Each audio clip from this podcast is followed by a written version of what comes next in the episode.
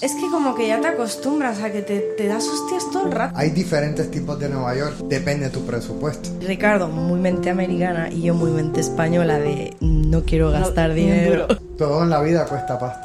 Hasta el agua. Psicológicamente lo iba a dejar todo. Nunca encontré algo como Nueva York. Que te sedujese. Que de verdad dijera, joder, me merece la pena el esfuerzo, las hostias que hablábamos. Ya me empezaba a gustar más, ya sen- tenía sentido todo. I just wanna have fun, clap my hands, turn around now and dance, dance, dance. I just wanna have fun, clap my hands, turn around now and dance, dance, dance. Have fun, turn around now, turn around now. I just wanna. Universo Nueva York. Un podcast de Aranza y José. Hola, ¿qué tal? Bienvenidos a un nuevo podcast de Universo Nueva York. Hoy tenemos con nosotros a María y Ricardo, fotógrafos y videógrafos afincados en Nueva York. María es de Palencia y Ricardo de Puerto Rico. Tienen una empresa llamada Rock and Love Weddings y hoy están con nosotros. ¿Qué tal, chicos? ¿Cómo estáis? Hola, ¿qué tal? Hola, gracias por tenernos aquí, de verdad, un placer. El placer es nuestro, chicos. Muchas gracias por invitarnos, de verdad que nos hace mucha ilusión. Seguro que no. Sí.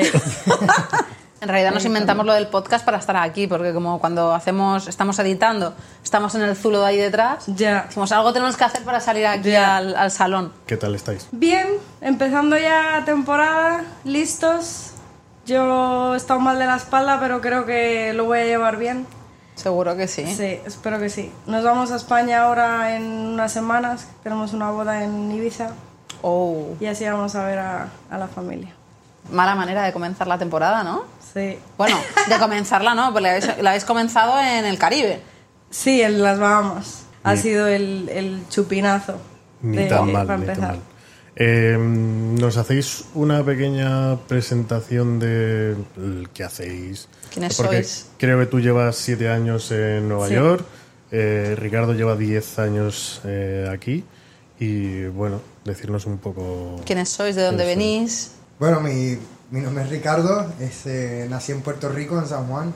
Eh, tuve toda mi vida allá hasta los 18 años cuando decidí enlistar en el ejército americano. Allá en Puerto Rico pues nacemos con el pasaporte americano, así que somos considerados americanos como tal, pero realmente somos puertorriqueños. somos, queremos mucho nuestra madre tierra, nuestra patria y pues eh, al fin, estamos puertorriqueños americanos, ¿no?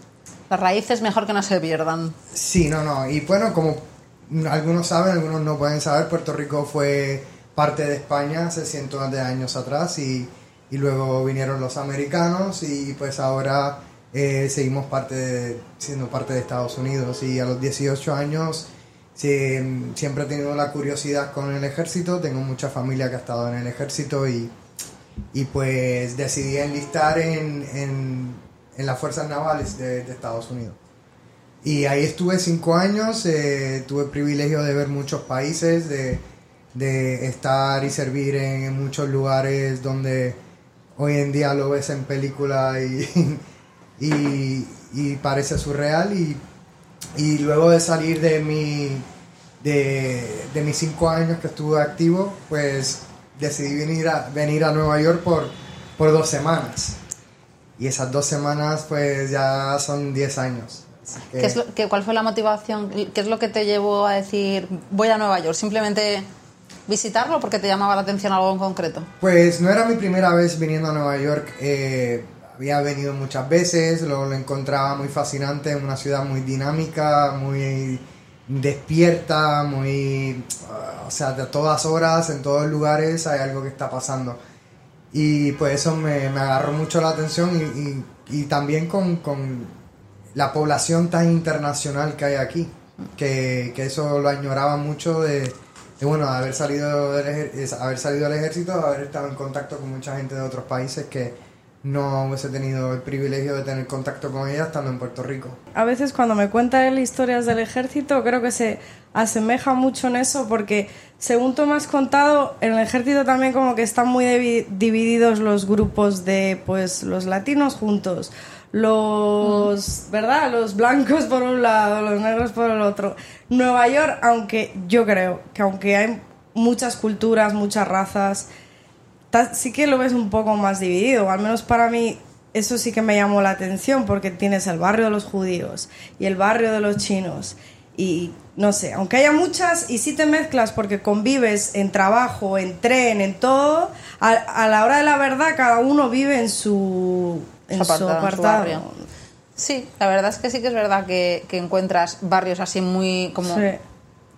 diferenciados, pero eh, es verdad que luego al final todo confluye un poco en, en el día a día, por- por- porque es Sí. imposible no hacerlo en una ciudad en la que hay tanta gente. Al final todo el mundo se mezcla, pero sí que es verdad que tienes las dos caras de la moneda. Todo el mundo se mezcla con todo el mundo, Sí. pero sin embargo tienes barrios completos de, de una de una mm, eh, de una raza Sí. o bien eh, no sé sí que no había caído yo en esto la verdad siempre Sí. lo miro por la parte de que hay un mix cultural enorme. Pero no me había parado a pensar que también es una ciudad muy dividida Sí, y a la vez te acerca, yo creo, porque yo nunca había tenido tanto eh, acercamiento o conocimiento, por ejemplo, con los judíos, con los árabes, que como que les conoces más estando aquí, ¿no? Eso es lo bonito de Nueva York, yo creo. Bueno, y después de la presentación que nos ha hecho Sí, Ricardo, Mi turno. claro, Bueno, no sé si has terminado. No sé, hay muchas cosas entre medio, pero... bueno pero tenemos todo el podcast Pues, para sí, claro, desarrollarlo claro. sí, y espero que más veces, ¿vale? María viene de dónde? De Palencia con P, no con V, eh, Castilla y León. Y bueno, yo llevo aquí siete años. Todo empezó porque eh, yo trabajaba en, en Ibiza, en Pachá. Y como ya, mu- no sé si muchos saben, Ibiza es de temporada, solo verano. Pues así estuve tres años, creo. Y claro, el problema era que cuando se acaba la temporada, pues te quedabas al aire sin, sin nada que hacer. Y ya el tercer año, pues dije, lo que voy a hacer es aprovechar eh, todo el invierno para irme a otro país, sobre todo para aprender más inglés. Y literalmente cogí la Google Maps y donde cayó, me compré un, un billete de avión y me vine aquí los tres meses. Y aquí había alquilado una habitación con, con un chico que era amigo de mi primo, así para tener un poco confianza a qué casa iba, ¿no? Y llegué un 31 de octubre, que es Halloween en Nueva York, lo cual es loquísimo. Y la primera vez en Nueva York yo dije, voy a morir. Porque además el tío este que, que me alquilaba la habitación, es, todo esto era en Staten Island. Que Oh. sin saber Nueva York yo no sabía que para llegar a Staten, Staten Island era un lío. Yo pensaba que cogías un tren y llegabas. Eso es. Y me dijo, no, tú llegas a esta estación y coges una- un barco y allí te coges un taxi y llegas aquí. Yo dije, me cago en Dios, bueno. Y llegué a las 2 de la mañana a, a coger un barco, todo el mundo súper de Pasado. fiesta pasado, yo con 39.000 maletas, dominguera, venida de, de allí. Y en esa casa vivía Ricardo en otra habitación. vaya Sí, entonces ahí de esto que dices, no me voy a liar con mi compañero de piso, ¿no?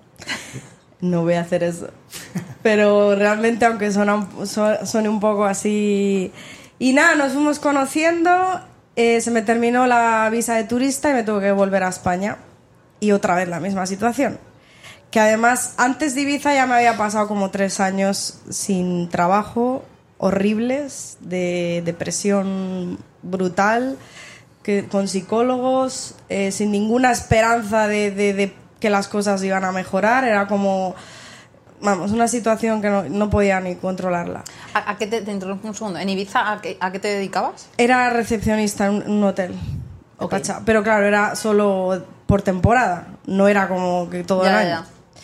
Entonces, otra vez lo mismo, seguíamos en comunicación y eh, decidimos reencontrarnos no en Estados Unidos, porque como yo había venido con visa de turista, pues no quería tampoco que aquí pensaran, no sé, o que sospecharan porque vienes tanto de turista. Porque que- claro, con, la- con el ESTA puedes venir hasta tres, Tres meses. tres meses al año. Seguidos. Seguidos. Y luego al otros año. tres meses. Y luego tienes que esperar un poco y volver. A ver, que volver Hay un puedes volver, hay un pero máximo sí de que... tiempo, ¿no? Que puedes estar anualmente. Ah, pues Seis eso meses. no sé. Pero a mí la embajada me dijo que volver puedes volver. Lo que pasa es, es verdad que el oficial de, de- de inmigración aquí en el aeropuerto te puede decir, "O acabas de volver hace eh, poco, estuviste tres meses, ahora vuelves otra vez, mm, como que pueden dudar un poco. Entonces decidimos encontrarnos en la República Dominicana porque la abuela de Ricardo eh, vive allí, tiene una casa allí y dijimos, pues mira, genial, vamos allí. Además, eh, pensamos en Punta Cana para estar por el área de, de los hoteles y todo. Y bueno, no sé si quieres contar tú nuestra experiencia en República Dominicana. Bueno, cuando decidimos ir a República Dominicana, mi abuela, pues, o sea, tenía una casa ahí, pero nuestra, o sea, nuestra visión era, pues, conseguir un trabajo en, en uno de estos hoteles En República. en la República Dominicana, que hay muchos, y pues, eh, vimos que, había, que hay plazas abiertas, que, que, que sí necesitaban gente con, con ciertos idiomas o ciertas cualificaciones. Eh, María aplicó para unos trabajos que recibió con una respuesta y con entrevista, con todo. Y pues dijimos, pues, uff, brutal, qué bueno, fenomenal. Eh, ya vamos allá a empezar con trabajo, lo demás. A la larga, pues, mm, no se dio eso de los hoteles en ese instante. Y, y, bueno, tuvimos, estábamos quedando en un, en un hostal. Yo eh, ya había estado en Nueva York ya unos años y ya había estado en la industria de gastronomía y estaba trabajando de bartender aquí en Nueva York. Y pues dije, me busco un, me busco un curro, ¿no? Un trabajo eh, eh, de bartender o lo que sea. Y pues allá es completamente diferente. En la República Dominicana una cosa es la República Dominicana que te vas de vacaciones y otra es la República Dominicana cuando estás viviendo, trabajando ahí. Sí. Que el sueldo diario es de 8 dólares promedio. Oh, Y eso está bien, porque la gente Diario, normalmente... sueldo diario. Diario. Sí, es un diario. buen sueldo diario. Y luego la comida y en los alquileres, muchas cosas como en Nueva York. Era, no es imposible hacerlo aquí. Y yo me había llevado una cámara y, y ya sí empecé a hacer fotos por la playa, así a turistas y todo eso. Yo creo que fue un poco el, el principio, El digamos. destino diciendo, Sí. Tirando el codo. Sí, sin como- saber bien que, que íbamos a llegar al punto en el que estamos ahora, pero yo pensándolo atrás dices, joder, sí, la verdad es que sí que empecé a hacer algo así. Sí, eh, y bueno, y no fue fácil y, y de hecho tuvimos unas amistades ahí que, que, bueno, que nos hicimos amistades ahí que nos, nos dijeron, oye, deberías ir a este, a este hotel y, y decir que necesita, que, que te gustaría trabajar para ellos. Y yo, vale. Y bueno, pues en- terminamos, terminé yo yendo a una entrevista y, y me preguntó eh, el futuro jefe de nosotros, eh, el supervisor de nosotros, si estaba solo. Y dije, no, estoy aquí con mi esposa. Y me dijo, ¿de dónde? Ella me dijo, de España. Me dijo, tráela aquí ahora. Porque ahí os habíais casado ya. No, No, no, no, no, no. todo Ah, esto vale. ya, o sea, no había vuelto a Estados Unidos ni nada. Íbamos a intentarlo, verdaderamente íbamos a intentar a, a vivir en la República Dominicana. Pero eh, fue difícil, ahí estuvimos, ¿cuánto tiempo en total? Como ocho meses o así. Más. Sí. Como unos nueve, diez Y meses. al final sí que, sí que conseguimos estar, digamos, en una posición que no todo el mundo en la República Dominicana puede estar. No sé si porque Ricardo su inglés es 100% bilingüe y yo en español eh, se valoraba mucho, no sé, como que... El español europeo. Exacto. Pero aún así era, no era buen plan vivir allí. Y entonces dije, va, pues me voy otros tres meses a Nueva York y voy con Ricardo otra vez para atrás y volvemos a Nueva Bueno, York. pero este trabajo en, en, República en- Dominicana. en la República Dominicana en, en los hoteles era de ventas. Ajá. Así que eso también fue como Sí, un poco. como una lección para nosotros, ya para prepararnos a este mundo en, en cual... Vuestro negocio. Ya teníais la parte de haber cogido la cámara y lanzaros al terreno. Y por el otro lado, la parte comercial, Sí. de que también luego hace falta, bueno, en realidad montas tu empresa y te hace falta de todo. Sí. Falta la parte, la parte contable, financiera. Todo, Eso todo, es, eso todo. es. Es. que cuando uno tiene cualquier tipo de compañía, si es, eh, si es fotografía, si es automotriz, si es construcción, no importa lo que sea, eh, todo. hay, un, hay un aspecto muy grande que es eh, 100% eh, negocio. Eh, y, y ventas y, y psicología y todo eso pues son herramientas que uno va re- recogiendo a través de, de las experiencias que uno tiene. O sea, uno piensa a trabajar en este, en este lugar que no me gusta, pero ah, miras hacia atrás y dices, wow, eh, mira las herramientas que me llevé con esto. O sea, que. Uno piensa que uno está haciendo algo que no le gusta, un lugar no le gusta y está adquiriendo, pues, eso, herramientas para la Para vida. el futuro. Vale, y entonces, estuvisteis ocho meses en Dominicana, vinisteis a Nueva York, ¿y cuándo empezasteis realmente con el proyecto de bodas? ¿O de hacer una Bueno, o productora? no. O, de... Es que a lo mejor no pasaron directamente a bodas, José. No, hagas pasamos- spoiler. no, no pasamos directamente a bodas. Aquí empezamos real estate, estuvimos vendiendo casas, un montón de cosas. Sí, estuvimos, La verdad. estuvimos sí, en real estate. eh, yo estaba de camarero eh, o, o de bartender. en- Real estate aquí es bastante complicado, por lo que, bueno, no, no entiendo mucho del tema, pero eh, hay que sacarse como unas licencias Sí, o unos permisos sí. para Un examen, unos, sí. exámenes, ¿verdad? Sí. Sí. Y, Wow. y después de eso, ya cuando te metes en el mercado, obviamente esta ciudad es la leche para todo el tema inmobiliario y la competencia entre los mismos trabajadores es la selva, que para mí yo no, no- no estaba acostumbrada a eso, sí están ventas en España, pero aquí es a palos, ¿eh? Y cualquier persona que esté interesada en mudarse a Nueva York o lo demás me puede contactar y, les podemos asistir en cualquier problema o cualquier lugar que necesiten. Sí. Y que yo me puse también a, a, a dar clases de español. Porque me anuncié en una página y dije experta en, en, En español, ¿No? por. Porque lo hablo, Sí. ¿no? ¿Vale? ¿Y qué tal fue esa experiencia? Joder, muy bien. La verdad, eso es otra cosa que yo le diría a mucha gente que lo intentara. Porque valoran, yo creo que el americano valora mucho el español de España. Simplemente con escucharnos hablar ya piensan que, que eres culto, ¿sabes? Que lo sabes todo solo por la, la- el palabrerío. Y me contactó una familia de judíos y vamos, súper bien. Eso me, me hizo Es sobrevivir. más un desgraciado la vida. Seguro que es el, el señor que le vende las cosas en VIH a José. Seguro. Que siempre que vamos habla un español perfecto. Sí. Es un, un señor judío y nos ve llegar y es ¿Ah, como... Pero ¿Cuántas vamos, cámaras te llevas hoy? El, el otro día fui yo sola y me dice, ¿dónde está José? Y digo, me lo dejo que se lo vendes todo. Pero sí que es verdad que aprende. He he encontrado un mogollón de judíos que hablan un español Sí. impoluto. Porque las babysitters son muchas hispanas, ¿verdad? Sí, en la, dicho. en la comunidad judía es muy interesante porque es que Ricardo está mucho de- dentro de ellos. Sí. Sí, cuando, de hecho, cuando yo cuando primero llegué a Nueva York, eh, en el 2012, 2000, de finales del 2012, 2013, fi- principios 2013, empecé a trabajar con, en catering judíos, Oh. Que me pagaban 70 dólares la noche. Igual que los 8 dólares de República Eso es. Dominicana. Casi, ¿eh? casi, sí, Sí. más o menos. Eh, y, y bueno, pues había, no tenía más nada y así empecé, o sea, eh, que, que son una, una cultura muy interesante porque, porque están en todo alrededor del mundo. Y hay muchas familias que, que nacen en, en Sudamérica, en el Caribe, en Puerto Rico, hay comunidades judías. Nosotros hemos en- tenido en mucho cliente lados. de Miami judío también, Sí. cubanos judíos. Sí. Muchísima comunidad. Sí, pero lo veo mucho que sí a sus niños les gusta enseñarle o tener nannies eh, o babysitters eh, eh, que sepan español porque eh, la gran empleomanía en, en ciudades grandes, por lo menos en esta, se habla mucho español. Y pues ya, Ah, no ya van sabía. entrenando a los chiquitines a, a entender Sí, a los trabajadores.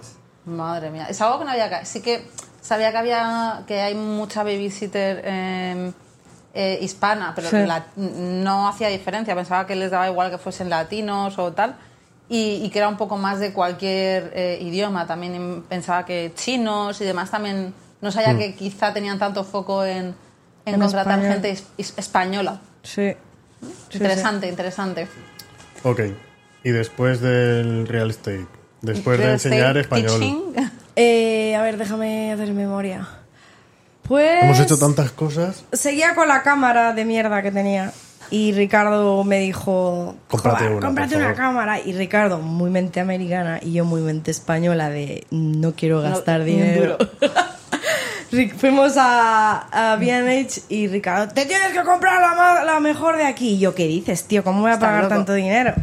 Y me convenció. Y bendita sea la hora, porque claro, ya notaba, ya, ya me empezaba a gustar más. Ya sen- tenía sentido todo. O sea, podía jugar con, con la foto o, la imagen.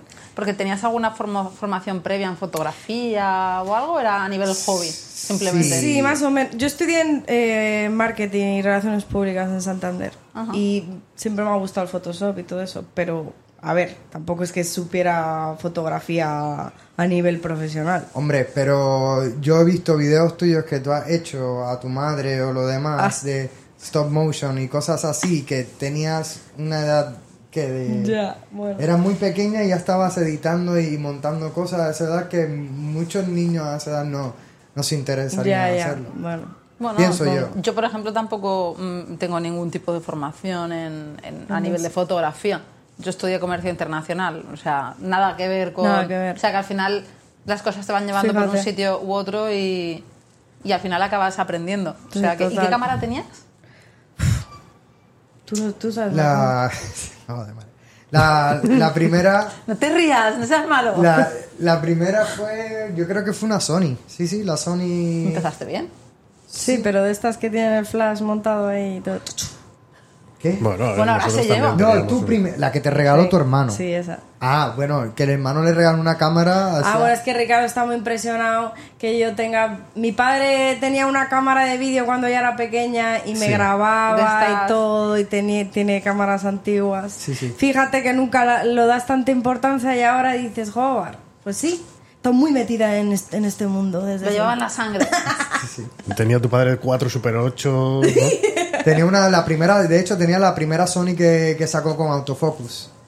Eh, Sí. La primera digital, que era un camarón así grandísimo. Y mi padre me ponía un traje de flamenco como buena palentina que baila flamenco, ¿verdad? Sí. A bailar y me grababa haciendo eso. Bueno, yo creo que todos los padres han hecho algo. ¿A ti ¿También te has vestido flamenca? No, de flamenca no. Bueno, la primera cámara de María creo que era una Canon T, Sí. T80i o. mm, o sea. Esta era la de República Dominicana. Sí, Sí. esa. ¿Y cuál fue tu primera experiencia religiosa en VIH? ¿Qué cámara te llevaste? Es a la AR3, ¿no? Sí. Esa. Sony. Sí. A7R3. La primera, sí. ¿Y mm, por qué bodas? O sea, porque... Empecé haciendo modelos y así y no me gustó. No me gustó porque lo veía tan... eh, todo tan planificado y tan poco natural y todo tan... que no me Artificial. gustaba, no lo disfrutaba. O sea, y era como que... mm, mm, mm, mm. Me- no, no me llegó a gustar. Y empecé más a por parejas y a hacer parejas en Central Park y a hacer parejas en Brooklyn Bridge. Y me, me empezó a gustar mucho, joder, ver a una pareja... El amor. Interactuar, exacto. y Me empezó a encan- me encantó, me encantó. Y a la vez estaba trabajando de, de profesora y haciendo estas sesiones. Ricardo se empezó a meter también en video poco a poco hasta que dijimos, va, hay que meterse full time porque Esto hay donde, Sí. de dónde sacar, ¿no? sí, sí, Y totalmente. aparte, bueno, también la experiencia de trabajar juntos. en- Claro. Tiene, tiene su cara y su cruz. Claro. Pero, pero bueno, yo creo que mm, tiene más cosas buenas que, Sí, que malas. sí, Sí, es saber compl- complementarse Sí. y, o sea, muchas cosas eh, uno se aprende mientras el camino y uno aprende con, con su pareja Sí. a la vez. Eh, hay personas que, que a lo mejor no tienen una pareja y están solo y dicen, ah, qué injusto. Son dos, dos, dos personas versus una. Pero eh, si uno se, se, se pone, a- se pone las, las cosas en orden y se organiza, creo que, que lo puede lograr. No creo que tiene razón, a la misma velocidad no, pero creo que puede llegar a, a- a este mismo punto o mucho más lejos si, sí. si se organiza uno. O a dividirse ahí. O sea, a ver, la estructura, no hay ning- yo no creo que haya ninguna estructura fija. Al final es complementarse y utilizar mm, las, los recursos que tiene uno, o las, Sí. Las eh, ¿cómo se llama? los dones de cada uno eh, o donde más rinde utilizarlo más más ahí y, y la comunicación entre equipo y tal, porque empecé a, a meterme más en bodas porque hice de second shooter para un, un grupo de fotógrafos de Long Island, son judíos o italianos algo así. Y fíjate que es un grupo que lleva siete fotógrafos para una boda. Y no voy a decir el nombre porque los voy a criticar. Porque al final ves el resultado y dices, ¿qué importa que haya siete personas si entre vosotros nos comunicáis bien, estáis todo el tiempo medio. discutiendo? Eh, no, a veces mejor bien hecho pequeño que, que un grupo, un ejército de fotógrafos o de En los que todos aparecen en el, sho- en el frame del Sí, otro, ¿no? Sí. Ok. Vale, entonces, eh, si ponemos todo en una balanza, eh, ¿más pros o más contras de trabajar juntos en pareja? Pros. ¿Pros? Pros. Pero a veces los contras son muy contras. No, a ver, vivir y trabajar juntos es tiene la convivencia hace que haya roces e igual trabajando tengo más confianza para mandarle a la mierda que si es con alguien que no conozco. Pero por eso también, al tener más confianza, solo con mirarle ya sabe lo que le estoy diciendo y es más rápida la comunicación. Cuando empezasteis Siri. al 100% en el proyecto de bodas, o de, sí, de fotografía y vídeo de bodas, ¿teníais un, un proyecto más o menos firme o teníais una idea de lo que queríais hacer, que queríais, dónde queríais llegar?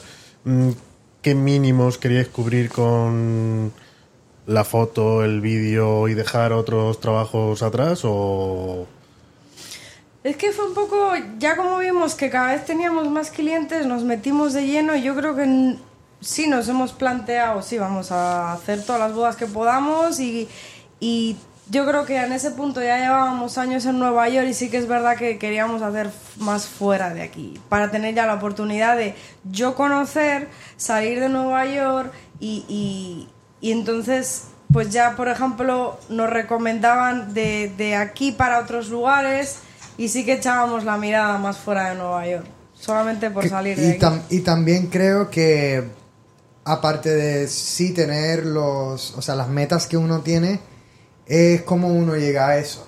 O sea, eh, para unas personas se puede ver como un pico de una montaña, para otras puede ser un lugar muy plano, pero que no puedes ver el horizonte y no sabes cuándo va a acabar. Creo que nosotros hemos usado inconscientemente nuestras nuestras aspiraciones personales un poco, un poco egoístamente en lo que nosotros queremos hacer, o sea, los dos viajamos mucho, María viajó por todo Sudamérica, por Europa y yo viajé mucho también y pues queríamos mantener ese concepto en vida y, y primero ver qué es lo que queríamos nosotros, qué es lo que nos encantaría a nosotros así como personas, no como trabajadores y intentar de, de incorporar eso de alguna manera a algún hacerlos hacer que haga, hacer que haga sentido eh, a donde realmente est- estaríamos apuntando que sería hoy en día pues bodas internacionales y, y destination weddings. Eh, pero creo que al principio no fue enfocado como que eh, si quiero coger todos los clientes que pueda, 52 bodas al año. o lo- mm, creo que sí eso estaba ahí en tu mente, pero no era lo que, lo que realmente nos empujó a, a- a no- o nos dio la motivación, porque una cosa es quererlo, otra cosa es hacerlo. O sea, me- quizá eh, el plan fue surgiendo por el camino, ¿no? Conforme Sí. venía iba la- el- conforme ibais avanzando, tuvisteis la suerte quizá de que eh, el destino fue haciéndoos avanzar y en Sí. base a lo que ibais haciendo se fue elaborando el plan. Sí. Y por seguir con la línea de tiempo, esto es desde que volvisteis de República Dominicana y cuando empezasteis a hacer bodas, más o menos, mm, ¿qué- ¿cuánto tiempo, cuando te empezasteis a dedicar a full a bodas, qué tiempo pudo haber pasado? Pues un par de años así. Sí, eso fue, fue una trayectoria que nos tomó como un año o dos. Eh, primero que nada, cuando lle- llegamos aquí, llegamos con, con nada. Nada. De hecho, eh, llegamos con dinero prestado. Sí, Claro, con- 500 dólares prestados. A menos nos- 500 llegasteis. Exacto. Y que nos dio para poder alquilar una casa por 15 días. Era contrarreloj, ¿qué voy a hacer? Y claro, siempre puedes llamar a tu familia y decirles a tu familia, oye, ingrésame dinero. Ya, pero ¿hasta dónde? Y, y ya era, era casi algo personal, era, no, lo voy a hacer por mí, o sea, por, por mis propios méritos, no quiero que, que- que me tengan que ayudar otros a... Y la verdad, todo fue cayendo mágicamente, lo hablábamos el otro día, que fue cayendo mágicamente, o sea, mm, conseguir trabajo y que alguien te haga este favor y luego te salga lo otro, fue ¡pum! Bueno, sabemos que la magia no existe, Ya. pero Sí, no, fue, fue, es como, como me dice María y me han dicho muchas personas que, que no puedes quemar puentes. Llegamos a Nueva York y, y le dije a María, voy a ver si mm, puedo eh, hablar con eh, el curro que tenía antes, el trabajo que tenía antes y, y- y ver si me cogen para atrás. Y, y en ese trabajo yo trabajaba en un, era bartender en Wall Street. Em, eh, vi muchas personas interesantes en- en- en- porque era un club privado y lo demás y, y bueno fue una experiencia increíble pero trabajé eh, como nunca no con una mentalidad eh, del ejército porque ese fue el primer trabajo así oficial que tuve después del ejército. Y pues tenía esa más o menos esa, esa estructura todavía ya no tanto pero llegué a ese- y pues me contrataron de nuevo. O sea, eso fue algo que gracias a Dios y gracias al esfuerzo que, que hice, pues tuve la suerte que, que- que me abrieron las puertas de nuevo en, en el trabajo que anteriormente tenía antes de irme a República Dominicana. Sí. Porque a- alguien, por ejemplo, que vaya a escuchar el podcast y piense, quiero irme a vivir fuera de mi país, quiero... mm, Hazlo. Hazlo, pero... ¿Recomendaríais Un- hacerlo pero- como vosotros sin un plan prefijado? Y, a- y apal- aparte del plan, eh, mm, la mentalidad que con la que tienen que venir es mentalidad de, bueno, a ver qué pasa, o es mentalidad de, voy a trabajar como un cabrón. Sí. Depende cómo correcto. quieras sufrirlo. Entiendo. Yo, yo diría más eso. To- ta- las dos cosas. Ven preparado, también ven preparado mentalmente para mm, seguro estar trabajando hasta dos trabajos a la vez. Que la haces, posiblemente sea la ciudad donde sí la haces. Yo creo, hay oportunidades para todos, de todos los colores. Tú quieres hacer, vender algo así, te lo compran, es increíble en ese aspecto. Pero como no vengas con la mentalidad de joderte, no la haces. Nadie, nadie O sea, te va a dar nada, nadie... Exacto, las- el factor suerte en una ciudad como esta, Ya. Ya. Bu- Suerte, hay que alguna gente le dice suerte, otras personas le dicen eh, coincidencias, casualidad. Eh, ya no nos vamos a poner un plano así de vida, pero a lo que yo me refiero es que si, si, si lo estás pensando a hacerlo, hazlo. Sí. ¿Qué es lo peor que te pase? O sea, eh, lo peor que te puede pasar es que puedes empezar una empresa. claro, pero... Y eso por- es un buen problema. Eso es lo tener. peor. Ya, Eso pero- es lo peor que te pase. Pero por ejemplo, el hazlo puede tener un peligro y el peligro es que, como te diría, tú eres de Puerto Rico. No sé si más facilidades o no, pero, pero tienes más puertas abiertas De entrada, la primera facilidad que tienes es que nadie te echa del país. ni- y, que, es. y que puedes trabajar. Vale. Eso es. Entonces, cuando, tú, cuando decimos a alguien hazlo, vale, es eh, yo lo entiendo como atrévete a lanzarte y A intentarlo. mm, inténtalo. El problema es que cuando la gente que venimos de fuera, o sea, mm, la gente que... o Los sea, no, como- no estadounidenses. Claro, la gente es como nosotros, ¿no? Que somos españoles, no podemos decir hazlo y venir y hacerlo. Porque tenemos que pasar por un proceso que no es fácil, lleva su tiempo y vale dinero. Entonces, cuando a alguien le dices hazlo, puede ser complicado. En el decir, esto que está haciendo esta gente lo puedo hacer yo, sí, lo puedo hacer yo. ¿Lo puedes hacer ya? No, no lo puedes hacer. Necesitas un permiso de trabajo, necesitas un proyecto, necesitas poder venir legalmente a Estados Unidos y... Claro, pero mm, esto es un poco como lo que decía María anteriormente, porque ya cuando vino con el ESTA como turista, los tres primeros meses cuando os conocisteis, venía como turista a aprender Y- y inglés tú y, ya lo- demás. claro. Pero luego ya, justo lo que No, le, pero le habían lo recomendado, que conoció no- a él. ella no podía entrar de lo- nuevo. no, pero lo conoció a él y tuvo que irse sin Sí. poder venir a verte. Y tuvieron que irse a otro sitio Sí. para poder seguir juntos. Sí. Y antes os había preguntado un poco la línea de tiempo, porque me había ido mucho en el tiempo y digo, uy, si volvieron de República Dominicana y ella solo podía estar otros tres meses, Otros tres meses. ¿qué sucedió en ese, en ese Pues otra vez se- nos miramos y digo, me tengo que volver a ir. Y Y le dije que no, que le pedí la mano. En Bryant Park, en, Oh. en el, en el, la pista de hielo. El patinaje. Ahí, sí. Y venció el amor. Sí. Y, y bueno, y la gente dirá, bueno, muy cliché y lo demás, y, y le dirá, pues muy bien, pero tener una persona que, que te caiga bien, que tenga la misma, el misma ética de trabajo y, y- y, bueno, muchas cosas coinci- coincidieron y después de conocernos, cada día nos conocíamos más y más y más y todavía nos seguimos conociendo. y hay hasta más coincidencias más profundas. O sea, el padre de, de- de María tuvo una imprenta, mi padre tiene una imprenta. Sí. Eh, y, y bueno, hay muchas cosas que, que concuerdan con muchas de, de nuestras experiencias de la vida y pues eh, sí fue suerte. Por eso es que yo digo que, que hay algunas personas que creen en la suerte o no, pues yo en un- cierta parte tengo que decir que sí creo en la suerte. Y si, y si tienes razón, que, Sí, pero pudo ser suerte, a lo mejor el encontrarla a ella, ¿no? Por estar juntos, vuestra situación y tal, pero. El llegar donde eh, estáis no ha sido suerte. El llegar donde estáis, yo creo que no es. No, No, hay tanta hemos- suerte. Creo que nos hemos dado muchos cantazos, cantazos que muchas personas no se darían, cantazos que otras personas a lo mejor no se recuperarían y, y no hemos levantado más fuerte y más formidable. Sí. Sí, sí. Llegar a la ciudad de Nueva York con menos 500 dólares, ya no es moco de pavo, ¿eh? No, O sea, pero, y, ya. pero y lo que está diciendo Ricardo, si tú tuvieras que pensar ahora mismo en pegarte hostias en España, ¿te pegarías la misma cantidad de hostias en España que aquí? ¿Que en España que aquí? O aquí, o, es- o aquí o Nueva York te pega cada hostia que flipa. Es que aquí yo creo que asusta más. Es que como que ya te acostumbras a que te, te das hostias todo el rato aquí. Te, te acostumbras pero ya a es el día a sí, pero bueno, pues llevas siete años, Ricardo lleva Ya. diez, pero nosotros llevamos casi tres y a nosotros nos llegan cada guantazo que decimos. No eh, sabes por dónde te vienen. Es cada año una cosa nueva. Sí. Hola, amigo, ¿eh? Sí, sí, sí, sí, sí, sí. Entonces, y son guantazos de todo tipo. Sí. Sobre todo económicos, siempre. Claro. Sí, Siempre. siempre. Y aquí parece grande. que son.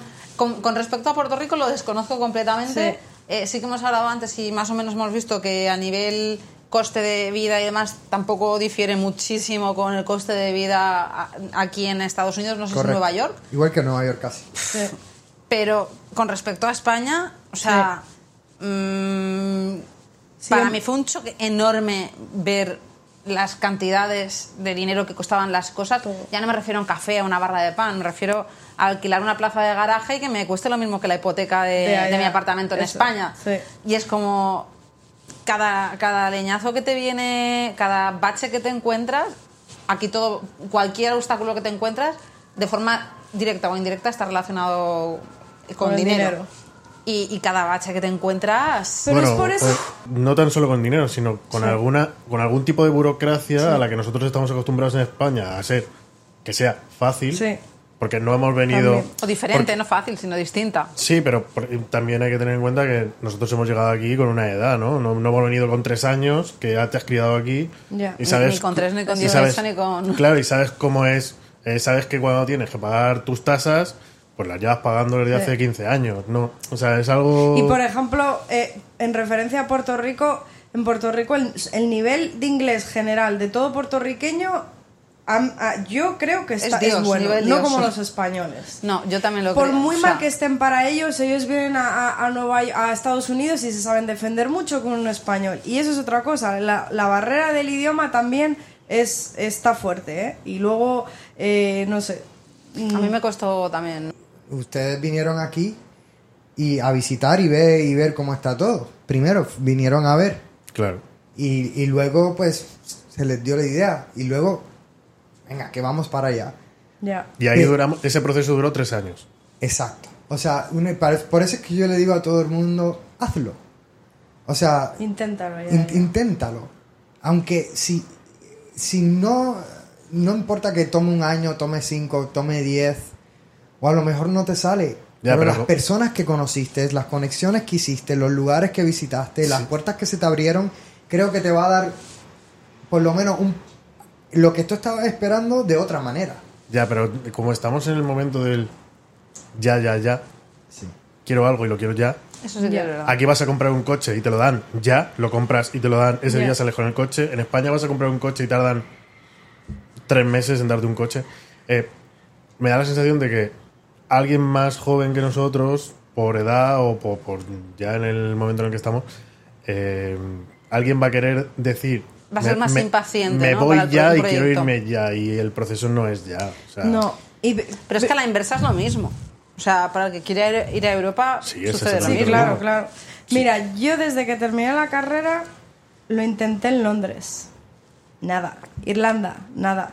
México viví cinco años. Perú un año. Bolivia, eh, las Islas Baleares. en todas nunca encontré algo como Nueva York. Que te Que sedujese. de verdad dijera, joder, me merece la pena el esfuerzo, las hostias que hablábamos. Pues sí, mira, porque en Londres también te, te las dabas económicamente y, y laboralmente, pero uff, era distinto. Aquí al menos, no sé, la balanza se, se nivela mejor. Y estoy más lejos de casa y todo y... y- Quizá el factor puede influir. Yo, yo he estado en Londres, pero no tanto tiempo. Eh, Ha sido más tipo trabajo, pero vacacional, estudiante. Pero también puede influir mentalmente el, el aspecto cerca- distancia de casa. Ya. O sea, es como que estás lejos, pero no estás tan, tan lejos. Tan lejos. Cuando decides mudarte a Estados Unidos, es como, vale, n- no, no puedo hacerlo para irme dentro de tres meses Sí. No puedo hacer no puedo hacerlo pensando que bueno si dentro de tres meses no me va bien o dentro de cuatro Sí. meses no me va bien me vuelvo es como que tienes que pen- o sea te lo tienes Sí. que pens- pensar bien el decir voy para intentarlo más tiempo o sea voy dispuesta a todo. Sí, no, totalmente. Y en la mente de uno, pues uno tiene su- su- sus miedos, sus, sus prejuicios. Y, y, pues eso es algo que uno internamente, yo creo que ya cuando uno hace la movida de hacerlo en el, en el mundo real, no en el mundo interno, se refleja en tu mundo interno también, que Mm. esos miedos se te van yendo. Y pues vas eh, escalando un poco, un poco más allá arriba o un poco más Sí, sí, adentro. no, está claro Eh, creo que todos estamos de acuerdo que no es lo mismo venir y estar un mes o tal a cuando realmente decides el momento de decir me mudo entonces ahí ya es cuando dices wow empieza, empieza todo a suceder empiezas a conocer Nueva York el impresionarme cómo en esta ciudad funciona todo, pero realmente internamente es un desastre todo, como el sistema de basuras, de higiene, de los edificios, cómo están muchos construidos en Brooklyn y así. En, eso por un lado, porque yo tenía en mi cabeza la idea de Nueva York, una de las, exacto, de rascacielos y una de las ciudades más importantes del mundo y me impresionaba cosas como lleno de ratas, eh, lleno de vagabundos, eh, todo eso. No sé qué más choques, burocracia, como dices tú. Eh, tanto, o sea, yo siempre me, he quejado de la burocracia en España, que era inepta, o... pero aquí está peor, o sea, todo es más enredado, no, no, no tiene un porqué todo, pero sí, quizás eso. Y a nivel de trabajo, ¿os habéis encontrado la situación de, por, sobre todo María, de, de no ser eh, americana, haber perdido trabajo? Al revés. Por ejemplo, en real estate, mm, ellos valoraban mucho que fuera europea. Tener una cara europea, un aprender, tener otro idioma. Eso más, yo digo, y en muchas cosas, ¿verdad? Más favorable eh, el hecho de que fuera extranjera. Y sobre todo europea, que yo nunca lo había visto como algo extraordinario y ha sido algo que me ha impactado, que era como que, ah, wow, europea, lo sabes todo. Yo, "Eh". Sabe de arte Eso, exacto. ¿qué- ¿Cuál sería el- para vosotros el sueldo mínimo de una, pers- una persona? Una. para Vivir en Nueva para York. poder vivir en Nueva, en Nueva York. Nosotros que estamos aquí, o sea, nosotros entendemos que mm, eh, hay que diferenciar Manhattan. Brooklyn, Queens, o sea, vale. Depende, Alguien- depende qué tipo de vida tú quieres en Nueva York, porque hay diferentes tipos de Nueva York, depende de tu presupuesto. O sea, mm, hay personas...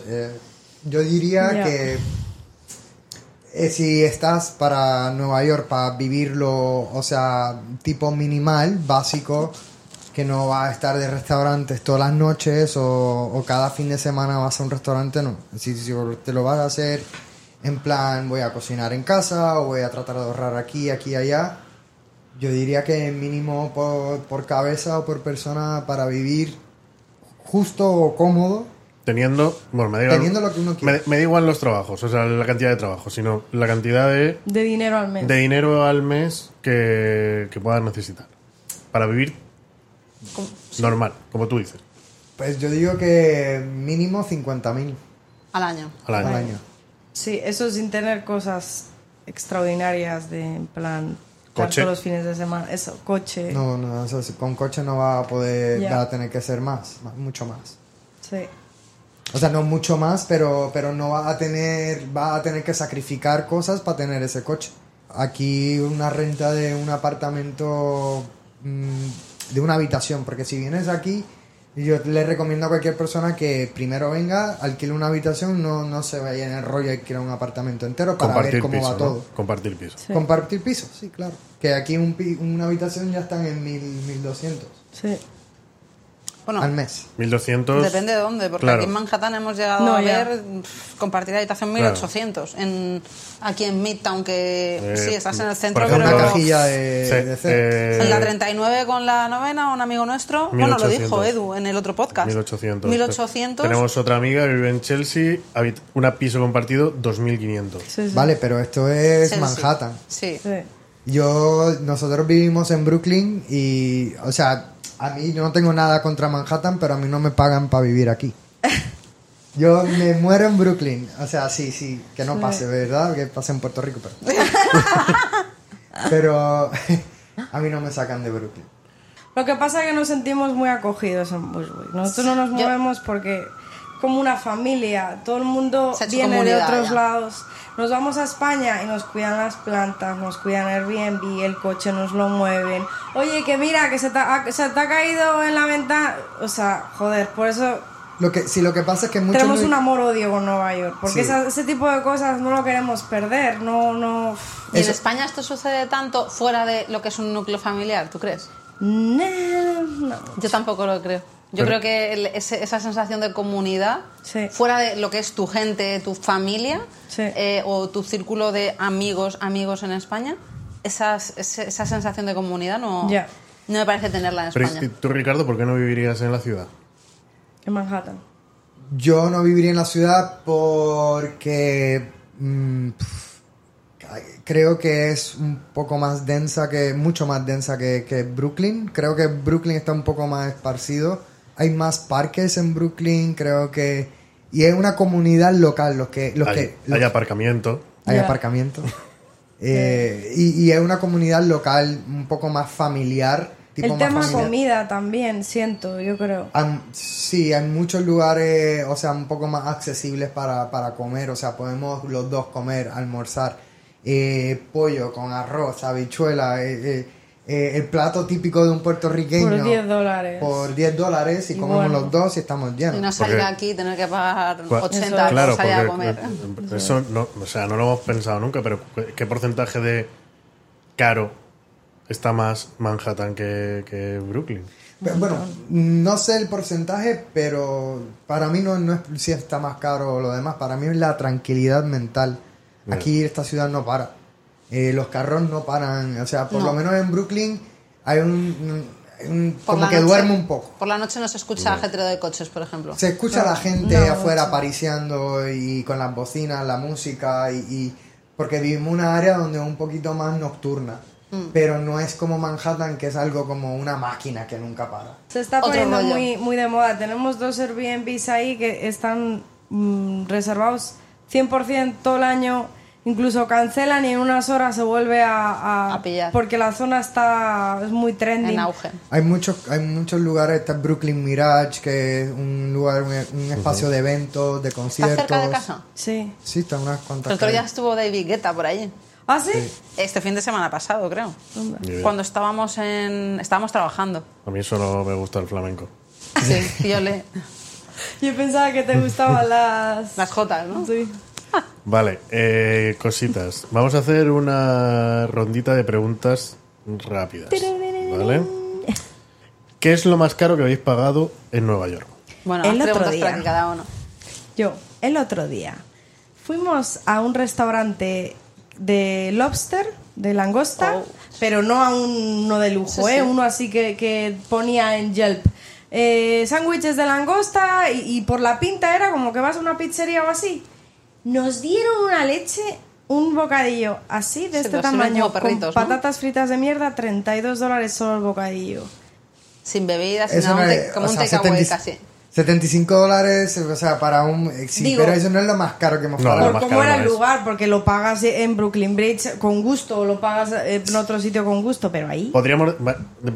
No me vale tampoco un apartamento, no me vale un coche. Sería más un capricho, ¿no? O Algo al- que- o algo, algo que te haya sorprendido o- a nivel precio, que Claro, digas, algo "Joder". por ocio, algo por ocio a lo mejor. Que digas, Buah, me acabo de comprar unas zapatillas que valen mil, mil dólares. No, o algo que te haya Mm. sorprendido sencillamente. O- sí. La renta. Siempre Dijo que no valía la renta. Vale. Pero ¿Nueva York para vosotros es para toda la vida o estáis de paso aquí? no, Estamos de paso. de paso. ¿De paso a corto plazo o de paso a largo plazo? Eh, pff, esperando que sea a corto plazo. ¿Y cuál es el punto en el que fuera, se acabó? Ya estábamos listos en, antes de la pandemia, la pandemia paró los planes. Nos íbamos a mudar a un, y quizás pensábamos Florida o así, pero se paró todo. Pero Vale. seguimos en ese plan. Salir de Nueva York, pero no salís, no os vais a Palencia, ¿no? Os- No, o sea, perdón por Palencia, pero no. cuando no. uno vive De en momento no. Pero cuando uno vive en Nueva York, uno nunca sale de Nueva York. Nunca. Ya. Eh, o sea, nosotros queremos vivir temporadas aquí, temporadas allá, pero. O sea, recuerden, yo vine aquí por dos semanas. Queréis seguir teniendo base en Nueva York, ¿no? Sí, claro. Más cuando ya tienes un negocio, que ya tienes cosas aquí, como dices, no, se- lo cierro, adiós. No. Un lugar para comer o cenar que os encanta. El del lobster no. Em, Sí, hay un lugar donde puedes. Bueno, ya no es tanto como antes, han subido los precios, pero este es el lugar en donde tenían el mejor sushi por el mejor precio. fresco, barato, ¿dónde es? Es en, en Sheepshead Bay. Es cerca de. Ahora luego me apunto el sitio, ¿eh? Es cerca de, de Coney Island y, y- y muy bueno el lugar. Sí. Pero así de, de restaurante que, que mole, mole mucho, que, que, me, enca- que me encanta, Checonis. Checonis en, en, en Dumbo. Eh, mm, con vosotros a lo mejor esta pregunta tiene sentido y no tiene sentido porque lleváis Mucho tiempo. bastante tiempo aquí. Pero la mayoría de los compañeros de trabajo del sector que conocéis aquí en Nueva York viven o sobreviven. Sobreviven, yo digo. Yo no sé. Yo no tengo ni idea. Yo creo que sí. No Los sé. que conozco no se dedican full time. Se dedican a cuando les sale y tienen otro Es trabajo. un extra, ¿no? Sí. No sé si por que no le han metido duro a ello O, o no sé. o como nosotros, o sea, al principio nosotros, pues no, no era full time. Yo estaba eh, o de bartender eh, o manejando un taxi. Que, eh, que estuve manejando taxi aquí en Nueva York por, yo creo que fueron como dos años. Buah, madre mía. Mientras, mientras hacíamos bodas. Sí, las dos cosas. Airbnb, taxi, bodas. Madre Y otras cosas que no vamos a contar aquí. Porque si no... El peor momento que habéis pasado en Nueva York. No me vale la pandemia. Vale. que dice todo Momento el mundo eso. clave. Yo para mí el trámite de la visa fue De la Green Card. Psicológicamente lo iba a dejar todo. O sea, yo dije, nada, ya. o sea, porque no me imaginé que era un proceso tan largo, tan serio todo. Pero me refiero, en tu caso, el visado fue cuando os casasteis. Sí. Pensaba que sería un proceso bastante No. más simple y... Sí, es más corto y más simple. Y tardó, en, desde que yo el día que yo apliqué hasta que tenía la tarjeta a la mano, ¿cuánto? Yo ¿Tres no le llamaría simple. Hay formas más Paciente. simples de hacerla, lo que pasa es que no muchas personas saben de ellas. Pero, ¿Y se lo estás contando ahora? Ya. hombre, si tú tienes 250 mil dólares, bueno. tú, No tú Ah, puedes ya, empezar Claro, una empresa ese- Claro. aquí Pero y te voy a da- sacarlos. y te dan un pasaporte americano. No, y si te casas con el príncipe también, como hizo Claro. la americana, pues tienes la ciudadanía europea. No, pero, o sea, hay muchas maneras de, de encontrar aquí ciertos tipos de visados. Ya, pero Pero normalmente no es lo normal. pasta. Todo en la vida cuesta pasta. Hasta el agua. Pero no es lo normal. Y, y yo creo que en mi caso es un poco más normal, ¿no? Casarte con un americano, yo no pensaba Sí. que era ni tampoco tanto dinero para aplicar el proceso tan largo y tanta seriedad, tanto seguimiento, tanto... Espera, espera, espera, No, demasiada aparte, información. pero aparte de lo que dice Ricardo, o sea, eh, montar un negocio y tener 250 mil dólares, También te digo, mm, es, pasta aquí y en cualquier sitio. Aquí 250 mil dólares, lo piensas y dices, es dinero. ser viable. Ahora piénsalo desde España. en Palencia Dos- 250 venir y mil meter dólares. ¿eh? 250 mil euros en un banco es como... En Palencia, que hay cuatro habitantes. ¿Cuántos habitantes hay en Palencia? Tres y yo que me fui. Esperemos, esperemos que, este, que este Pero- podcast no lo escuche nadie de Palencia. Vetado en Palencia. No, hombre, no. no me van a dejar volver. No, pero es- Destination Weddings en América. Menos en Palencia. Internacional, menos en Palencia. Vale. Pero para aplicar, por ejemplo, o sea, yo pensaba que era simplemente casaba, te casabas y, y simplemente pacientemente esperabas tus papeles. Hombre, tendrás que demostrar que exacto, una tienes relación... que demostrar que la relación Bueno, es pero- verdadera. Eh, sabemos que es entre- verdadera. con- Eh, claro. sí, sí, sí. No, Sí. pero- Claro. Quiero decir- lo normal es que no lo sea. ¿Cuántas, re- ¿cuántas, relaciones serán no verdaderas? Ya, ya, pero me refiero, mm, Brian Parr, mm, le pides la mano. ¿os También lo hacen todos eh, falsamente. Eh, eh, Ya, no, no, pero me refiero, llega, llega Brian Parr, le pides la mano, vais, os casáis, ahí entiendo que ah, es cuando aplicas a, a para... Todo, todo, todo el proceso de yo de nosotros estar juntos y, y de estar saliendo, de, de ser eh, pareja, fue como año, año Sí. y medio. Entre República Dominicana, España. Eh, yo solo pienso una cosa. Si nuestro proceso, lo que hemos invertido y lo que hemos tardado en hacer esto con nuestro tipo de visa, lo que nos ha costado y lo complicado que ha sido, ¿piensas que realmente que Estados Unidos va a poner fácil a alguien que venga aquí y diga, no, es que me voy a casar con esta tía o con este tío? No lo va a poner, O sea, no lo, no lo va a poner fácil si, si no es algo de verdad, pero que estoy pensando, por eso pregunto, porque lo desconozco, eh, que, que- que- que te piden, que... O sea, primero, cuando aplicas tienes una entrevista con un agente de estos y sí que te analiz psicoanalizan mucho. Esto antes de poder ir a casarte. O una no, vez no, te casas- casas y aplicas. Una vez que Vale, aplicas. ok. Pues ya dices, mira, me caso con un Porque- americano, quiero aplicar por la residencia. Y después de que los papeles ya están metidos y esperas un montón para que te den una entrevista, cuando te dan la entrevista, te tienen que preparar. Y eso era para mí algo también surrealista, porque yo decía, ¿de qué me tengo que preparar si es mi pareja y lo quiero? Claro. No, te tienes que preparar porque esta gente, mm, por cualquier mínima cosa que ellos sospechen que has contestado, te la niegan. Se tiene que ir con abogados y demás, porque pff, es, yo, para mí esto era, era algo muy O sea, tuvo que preparar un abogado para las entrevistas, aun siendo una relación. Claro, no vayas a decir algo que deje ver algo y diga, ah, tú tenías otras intenciones y tal. Pero nosotros no tuvimos, por ejemplo, Olga, que... que Olga era la, la que nos lo nuestra llevó. abogada. Pues eh, Olga me, me nos preparó un poco Pero y no fue, no, no nos preparó realmente, porque, o sea, sí habían preguntas donde trataban, o sea, la usan para, para pi- tratar Sí. de pillarte o lo demás. porque por ejemplo o confundirte. El, el día de la entrevista, también es verdad que a cualquier persona que vaya a hacer esto y, y, va- y vaya a hacer la entrevista, que no te dejes influenciar mucho por eso que te dicen de, y ten cuidado, que van a pensar y no, me- y no hagas esto, porque a mí me afectó mucho eso.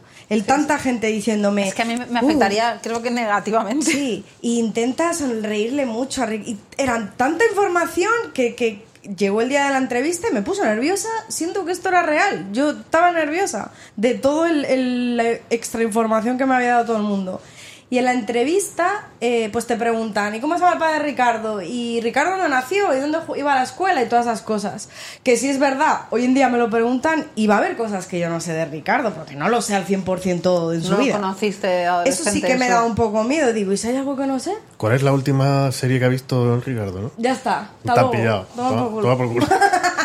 Bueno, pasas toda la entrevista y demás. Sí. Y entonces. El- espera, el- voy a contar una anécdota. Pero no vamos a contar todo el proceso de la No, pero Green me, me produce curiosidad, no sé. Pero la En la gente se entrevista- La queda ahí ya. no, pero iba a contar una curiosidad. En la entrevista me preguntaron eh, que dijera eh, cosas concretas de, de Ricardo en el ejército. Y obviamente hasta Ricardo hay muchas cosas que no me puede decir. Y a- Ricardo le dijo a la de la entrevista, mira, eso eh, ni ella lo, lo sabe, yo no se lo puedo decir a nadie. Y me, pus- me puse súper nerviosa. Eh, pasó Llevaba un tanque, ¿no? No, pero un, es verdad. un avión, un avión. Un avión. Pasó tres, tres años. También es verdad que Hasta que, te, hasta que te dieron. hasta que la tenía en la mano. Creo que fue más o menos. O sea, conocemos más gente que también Sí, yo pareja creo que y es- que han por ahí. Son sobre tres años que no podías salir del país. Es ese- es por eso ahí va. ¿Cuál es tu peor momento? Ese. O sea, el hecho de pensar... Falta no- de libertad. No puedes volver a casa en este tiempo. Y, de- y cuando la tuve ya en la mano, no fui rápido a casa. Ya era psicológicamente el hecho Sí. de que soy libre para irme. Eso es, eso Nos- es muy fuerte. Nos pasó a nosotros también en la pandemia, que por nuestro tipo de visa no podíamos salir y si salíamos no sabíamos si podíamos entrar. Sí. Entonces era una cosa un Sí. poco... Yo No. llegaba a, a llamar a inmigración y Ricardo, no, así no te la van a dar. Y a gritar, ¡Estoy harta! ¡Esto es inhumano! me quiero ver a mi familia. Pero y esto sería, bueno, ¿cuándo, ¿cuándo os casasteis? Esto fue en la zona de 2016. 16. O sea que realmente tampoco 15 han nos conocimos, 16 no. Madre Finales de- mía, de suspendidos. 16. ¿Ves? Por eso, finales de 16, pero esto fue en la transición de Obama a Trump. Sí, también. Así que Pues Cambió de entonces, administración. en pandemia tampoco cambió tanto el plazo, porque conocemos gente que le pasó lo mismo en pandemia y el plazo más o menos fueron tres años Sí. también. Y yo pensaba que era por la pandemia, pero veo que, que no. Fíjate que estábamos en la sala de espera antes de entrar a, a la entrevista y veías a muchas parejas que estaban I love you, you're the best. Y le, yo miraba a Ricardo y decía, Esos son de mentiras. sí, yo no espero así en una sala de espera con Ricardo. o sea, igual estoy enfadada con él y todo. y- ¿Te imaginas que ya has enfadado la entrevista? Por Ya. los nervios. Seguro que hay mucha gente. Sí. Color favorito de. Ricardo, ¿no? Verde mimetizado. lugar, lugar favorito de Nueva York. Lugar favorito de Nueva York. Esta es pregunta de Rincar, ¿eh? Sí, ¿eh? Con mano en el pecho. Hablamos de Nueva York y nos referimos a la ciudad. Nos Porque, no- referimos a... Nueva York es el estado también. Porque York el, esta- el estado de Nueva York es precioso. Vale. Hay lugares Venga, la espectaculares compro, en, venga, en- la en- en el estado de Nueva En la York. ciudad. Pero en No, la no, ciudad, ciudad- Nueva York, Nueva York. no, Nueva York, donde tú quieras. York. Porque intuyo que tu lugar favorito sería en el estado de Nueva York y no en Nueva York ciudad. Sí. Sí, totalmente. Eh, Catskills eh, es muy bonito. Es Eh, eso ya es al norte, sur de Albany. sí. Eh, y espectacular porque no- es que no parece Nueva York, que es precioso. Aquí en la ciudad, nuestro lugar favorito tiene que ser siempre que caminamos por aquí, nos gusta parar en Domino Park. En Domino Park, para mí, Bastantes locales, no tantos turistas, buenas vistas. No es, Dum- no es Dumbo, pero Eso tiene una es. vista muy parecida. Eso Sí, es. eso es en plan relajarse, pero el lugar favorito, para ser, para ser honestos, es si en tipo así de nos gusta ir, salir allá, sería un lugar que se llama Toñitas. Sí. Es un, es un, un chinchorro, eh, bueno, en Puerto Rico decimos chinchorro, un bar pequeñito eh, de mamá y papá, eh, muy de campo. Un de toda la vida. Sí, muy de toda la vida y, y bueno, es como una pequeña embajada eh, de, de personas internacionales. O sea, empezó por los puertorriqueños de la isla porque ah, había mucho puertorriqueño que pues extraña a su patria y pues iba ahí y a, a beber la cerveza local y a jugar el billar con la música de allá. Y pues ahora se ha vuelto un poco más internacional. Muchísimos españoles que, que van a... Hay a gente hasta- de Palencia, hay gente. hasta de Palencia. Fíjate. Yo creo que en breve habrán hasta de Aspe. Nos bloquean en Joder, si, si Bad Bunny, Bad. Bunny se pasa en Toñitas, Madonna, ¿Cómo? Madonna, Perdóname. Madonna Sí. estuvo ahí sentada donde me siento yo, en mi asiento, Sí. hace como En dos tu asiento, en mi ¿eh? asiento. O sea, sí. Tu no, no tú en el de Madonna, Madonna. sino Correcto. tú- Perfecto. El lugar se llama Toñitas, deberían buscarlo. No, no, no, iremos con vosotros. Última- ella no nos ha dicho su lugar favorito. Por si tiene uno, por si discrepa y tienen que divorciarse ahora. Es verdad. Eh, me encanta el barco a Staten Island. Es un, si- un lugar donde me monto y hago, ah, qué bien. El ferry, verdad. el No sé ferry si de, por de Staten Island. memorias o me encanta. Nosotros no hemos visitado Staten Island, pero me parece. Yo, que he vis- yo he visitado un par de veces la, la Estatua de la Libertad y demás. Creo que está sobrevalorado y te subes al ferry de Staten Island, Y está te mejor. pasa por delante, Sí. está menos Sí. eh, concurrido, Sí. respiras y, y el trayecto es ni largo ni corto. Puedes ir, volver, ves el downtown volviendo, tiene una ¿Verdad? vista chulísima. Y es gratis. Y es gratis. Vale, eh, para acabar rápidamente, ¿cuál sería vuestro sueño aquí en Nueva York? Es que igual los- nuestros sueños no están en Nueva York. Pero bueno, supongo que. A lo mejor para cerrar una etapa aquí en la ciudad, si lo que queréis Claro. es mudaros a Miami, a otro sitio. Sí. ¿O cuál es vuestro sueño? Ya no aquí en Nueva York. ¿Cuál es? Comprar un rascacielos, Claro, claro. Un banco- B&H, un banco- Quiero comprar B&H. un ser banco en Central dueña Park. de B&H. Ya, hay ¿Quién será cosas, hay cosas que sí, un sueño, sí, pero yo digo, cuando me dicen sueño, yo trato de soñar, pero que sea un poco más obtenible. Sí, no, pero como dijo María, yo creo que realmente no, no tengo ningún sueño en Nueva York, mis sueños están fuera de la ciudad. Sí. Pero- La respuesta Queremos correcta es, mudarnos. mis sueños María. Sí, verdad, deberías de haber hecho eso. Sí, corta, José, corta ahora. Mi sueño es María. Muy bien. Hoy No, no, pero en realidad mi sueño es estar con María toda la vida, pero eh, no en Nueva York. si queremos hacer una familia, no les recomiendo tener niños aquí. Queremos quizás eso, eh, Florida para hacer, mm, para tener familia y vo- volver un poco más a España, o sea, estar entre aquí y allí un poco más, encontrar algo que, que sea, Eh, Equilibrado. Sí. Podéis tener Miami y España si os vais al Mediterráneo, bueno, eh, Mallorca, bueno, no Sí. es Miami, pero bueno, puede ser algo más parecido Bueno, a... creo que María lo conoce bien. Conoce bien Claro. la zona. sí, sí. Creo que tampoco Sí. le seduce del En todo. Palencia Vale. no hay playa. Lo que no me seduce es eh, que no se hace tanto dinero y, y, y no es que quiera pensar que eso todo es dinero, obviamente. No, pero todo el mundo tiene una etapa en su vida, ¿no? Y yo creo que yo o nosotros personalmente a la edad en la que estamos y la energía que tenemos, eh, pff, todavía no. Igual algún día sí, pero todavía no. Haremos como los extranjeros, ¿no? Que trabajan fuera Sí. y nos vamos a retirarnos a, Sí. a España. Venido... Exacto, justo.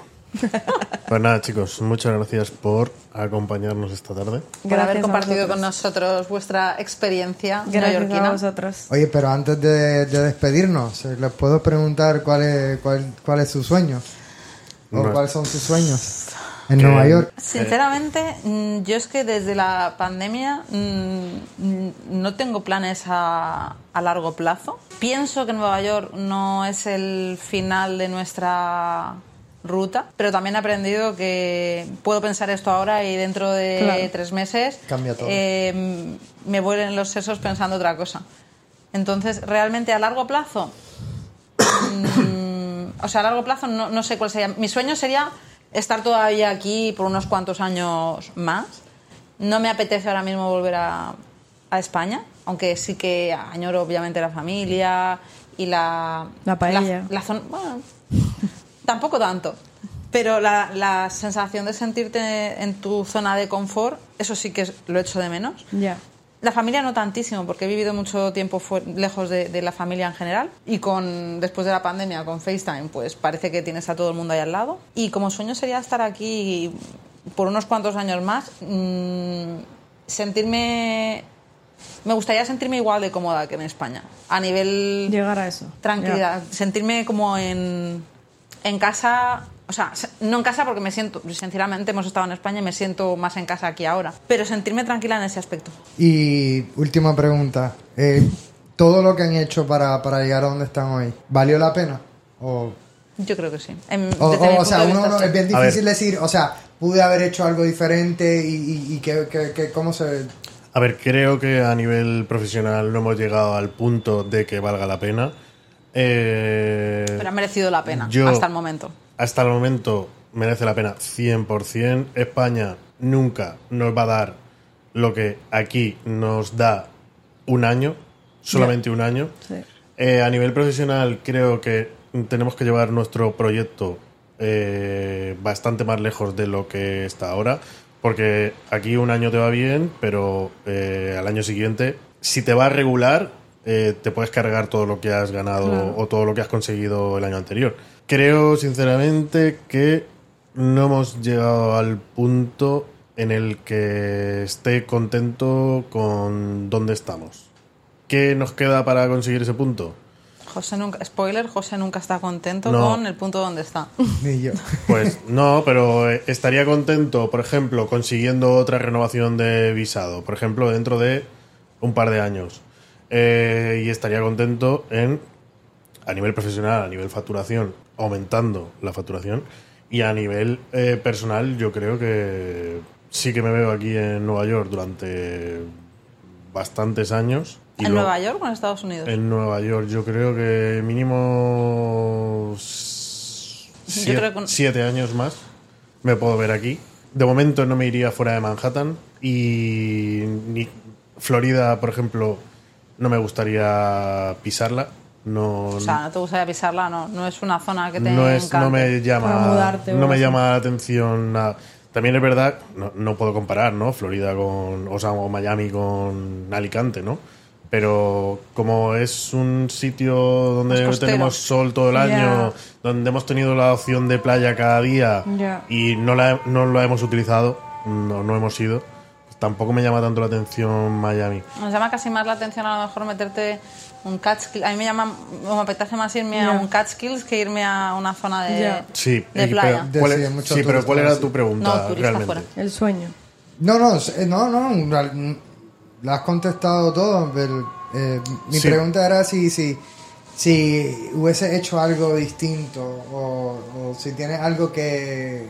algún remordimiento, Sí, que uno sí. se haya quedado con alguna espina. En- si en si el- quieres en el- compartirla. pero en el proceso. o- Sí, sí, sí. A ver, creo que tuvimos, creamos un proyecto bastante sólido como para poder venirnos aquí. Estuvimos trabajando bastante duro en todo el proceso para llegar hasta aquí, pero creo que nos hemos relajado un poco cuando ya hemos llegado aquí. La frecuencia, a lo mejor. Hemos, de- fre- hemos frenado el desarrollo un Sí, poco. hemos frenado el desarrollo de donde queremos que esté el proyecto. Pero, creo ya, que. está- eso- pero pero ya eso- estáis en Nueva York, ya es un paso más Ya. Creo- pero, pero el problema es que estando en Nueva York, No te puedes permitir el cuando te, cuando te llegue una hostia, la hostia te mata. No puedes frenar en, en- en el proceso de lo que estás haciendo, sino... También es lo que decíamos antes. José quiere sí o sí estar aquí en Manhattan de momento y uno de sus sueños era que desde su casa viese el Empire State. Sí, sí, sí. Eh, pues también tienes que poder mantener eso. Vamos Claro, cum- claro. Estamos cumpliendo Ya no poco a poco, sí. Me refiero a esto de poder vivir aquí, sino a poder hacer la compra aquí, bajar Claro. a... O sea, vivir aquí no es solo pagar un alquiler aquí, es... Claro. Vosotros lo sabéis bien. Sí. Es todo lo que tienes que hacer. Tu día a día es todo aquí en la zona. Y me voy a ser un poco más honesto. Cuando la pregunta de- del sueño, si cuál es mi sueño en Nueva York, realmente fue una buena pregunta porque me la estoy preguntando todo este tiempo que hemos estado hablando, pero yo creo que no es por ser conformista, pero yo creo que yo he tocado mi sueño, ya he tocado el, he tocado el sueño de, de mío de Nueva York, que era tener un apartamento y no preocuparme de la renta. Sí. El apartamento tiene, tiene un patio, que no mucha gente tiene patio en Nueva York, y, y tengo un sótano como Batman. Y ahí una cueva, sí. tengo una cueva ahí, una baticueva, y a lo que me refiero es que el sueño de uno, que, que uno, para mí, que uno piensa de que lo mejor de lo mejor de lo mejor de lo mejor, uno siempre puede obtener sus sueños, ya cuando uno creo que realiza lo que uno quiere y se mueve al siguiente, porque cuando uno se queda en un solo lugar, como, como Todo dices tú, evoluciona, todo cambia. como que, como que te paras. eh, Siempre tiene que haber algún, alguna presión externa que te haga mover. Y yo creo que esta ciudad siempre te va a mantener esa presión externa por, pues, por, por la competencia, por las personas que conoces. Pues nada, chicos, un placer. Cortamos y nos vamos a cenar o nos vamos a... De copas. A tomar una cerveza. Bueno, muchas gracias. Gracias a vosotros, chicos. I just wanna have fun, clap my hands, turn around now and dance, dance, dance. I just wanna have fun, clap my hands, turn around now and dance, dance, dance. Have fun, Universo Nueva York. Un podcast de Aranza y José.